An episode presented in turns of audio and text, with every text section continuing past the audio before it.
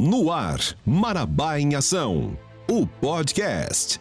Olá, estamos de volta com mais uma edição do Marabá em Ação, o podcast. Aqui você pode tirar suas dúvidas e ficar mais informado sobre as ações da gestão municipal. Lembrando que estamos realizando esse podcast respeitando todos os protocolos de biossegurança. No programa de hoje, a gente fala sobre agricultura, ou seja, as ações para o homem do campo. Para falar sobre os projetos desenvolvidos pela Secretaria de Agricultura, SEAGRE, a gente recebe o secretário adjunto da SEAGRE, Marcos Paulo Elleres. Seja bem-vindo ao nosso podcast, Marcos Paulo. Prazer Marcos Paulo, agradecemos, logicamente, a sua participação nesse nosso programa. Como a gente, então, vamos é, falar do incentivo é, a produção agrícola? Quais foram os investimentos aos pequenos e médios produtores rurais? É, hoje a Secretaria de Agricultura, né, ela tem fomentado muito a agricultura familiar. Né? Hoje nós estamos aí com a parte de 20 tratores na zona rural, a questão da mecanização cresceu muito, a parte do viveiro de mudas que nós temos, o laboratório de solo, nós temos um investimento muito grande também na questão de fertilizantes e adubos e todo um aparato, né? Hoje nós temos uma oficina própria, nossa própria borracharia. Então isso tudo traz um crescimento, né? A gente vê isso lá na ponta. Então, através desses trabalhos voltados para a agricultura familiar, a gente consegue ter um investimento maior e uma comercialização. É, Secretário, eu queria que você falasse para a gente sobre esse laboratório. Né? Muita gente não entende, mas qual é o papel do laboratório? Como é que ele alavanca a produção da agricultura familiar? Bom, esse laboratório de análise de solo é um laboratório onde não, não existe na região. Então, municípios perto, como Paraupebas, Curanópolis, Eldorado, São Geraldo, não tem esse laboratório. Então, é um laboratório de fácil acesso, onde o produtor vai na secretaria, solicita análise de solo, nosso técnico faz a coleta e depois de alguns dias sai a sua análise. Por que essa análise é importante? Porque através dela a gente consegue corrigir o solo e conseguir ter uma produção melhor. Então é totalmente de graça, né? A prefeitura ele consegue fomentar isso. Então basta o produtor solicitar que a gente tenha uma análise de solo de ponta dentro da cidade de Marabá e região. Marcos Paulo, é, você citou há pouco em relação à mecanização. Qual foi a diferença desde o início, é, há quatro anos atrás, para hoje? É, houve avanços? Quantas máquinas foram implementadas para atender ao pequeno produtor rural? Nessa atual gestão, né, a, a secretaria tinha somente três tratores. Então, aí, em torno de quatro anos, a gente conseguiu sair de três tratores para 20. E isso é importante porque a, antigamente nós atendíamos cerca de 300 produtores no ano. Hoje nós conseguimos atender 1.800 famílias. Então, isso somente na área da mecanização. Fora que o trator ajuda muito nas hortas comunitárias, hortas escolares. Então a gente tem a mecanização como uma base, né? Através dele acontece todo o sistema agroflorestal, acontece a questão da fruticultura, pastejo rotacionado. Então hoje, é, com esses 20 tratores, nós estamos chegando a esse ano a 1.800 famílias sendo atendidas.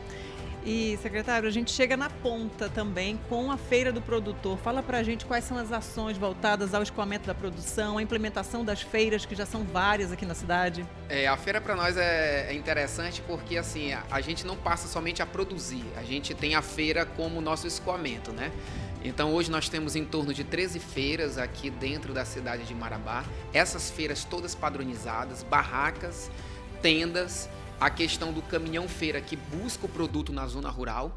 Então a gente dá também esse fortalecimento ao produtor, né? A gente não deixa o produtor sair da zona rural para comercializar, não. A gente busca os produtos, coloca eles dentro das feiras. Então feiras como 7 de junho, feira como na Vila Santa Fé, na Vila Sororó, na, no final da Boa Esperança. Então são filas, é, feiras padronizadas que tem o fortalecimento da Secretaria de Agricultura, Prefeitura Municipal de Marabá, e com isso nós vamos avançando. E em muitos casos o próprio produtor é que vem para a cidade comercializar seu produto, né? Isso, o produtor ele passa a produzir de segunda a sexta e quando da sexta-feira a gente busca esses produtos uhum.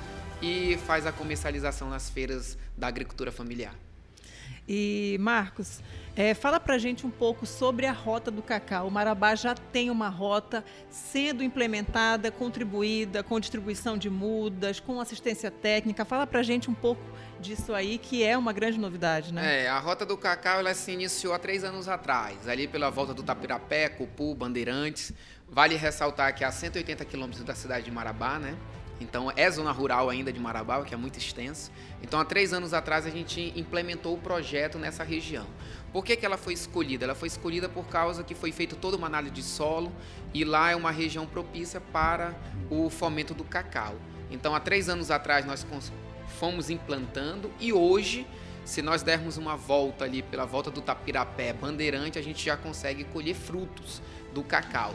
Então, estamos trazendo agora para uma região mais próxima, 26 de março, né? Ali também pelo PA Alegria. Então nós estamos também fomentando o cacau pela região aqui mais próxima. Mas já existe em Marabá a rota do cacau estabelecida.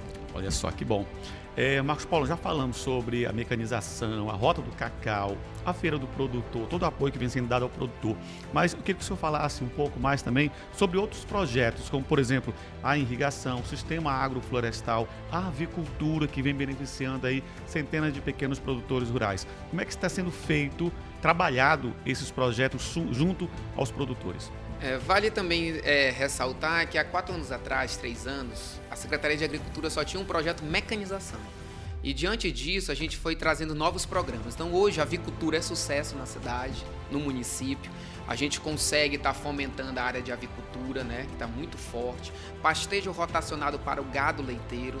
É, ano que vem, nós temos uma proposta de inaugurar o laticínio da, da Vila Sororó, um projeto que ficou parado há 10 anos e o nosso prefeito Tião Miranda, juntamente com o Luciano, tem tratado essa questão com muita delicadeza. A gente vai estar tá inaugurando o laticínio.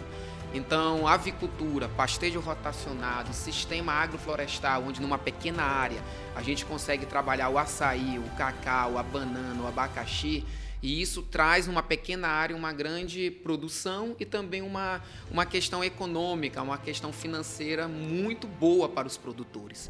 Então, esses projetos da secretaria traz uma nova visão para a agricultura familiar.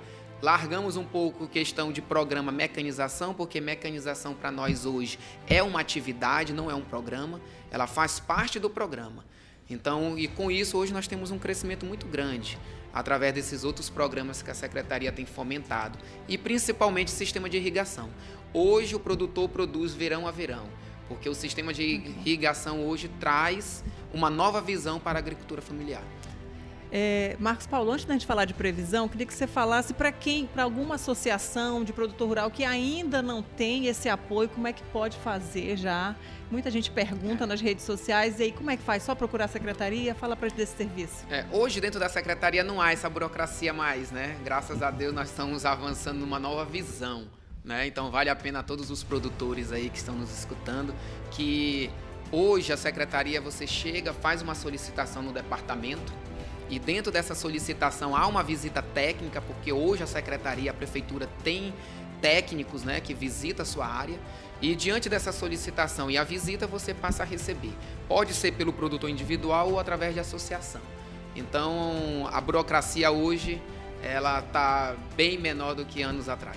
E a previsão, Marcos Paulo, para 2022, o que, que o pequeno, médio produtor pode esperar da SEAGRE para 2022? Bom, diante de tudo isso que foi dito, né? Tanto em área de avicultura, pastejo rotacionado, nosso viveiro para um milhão de muda, análise de solo, mecanização, temos também agora para 2022 o programa de piscicultura.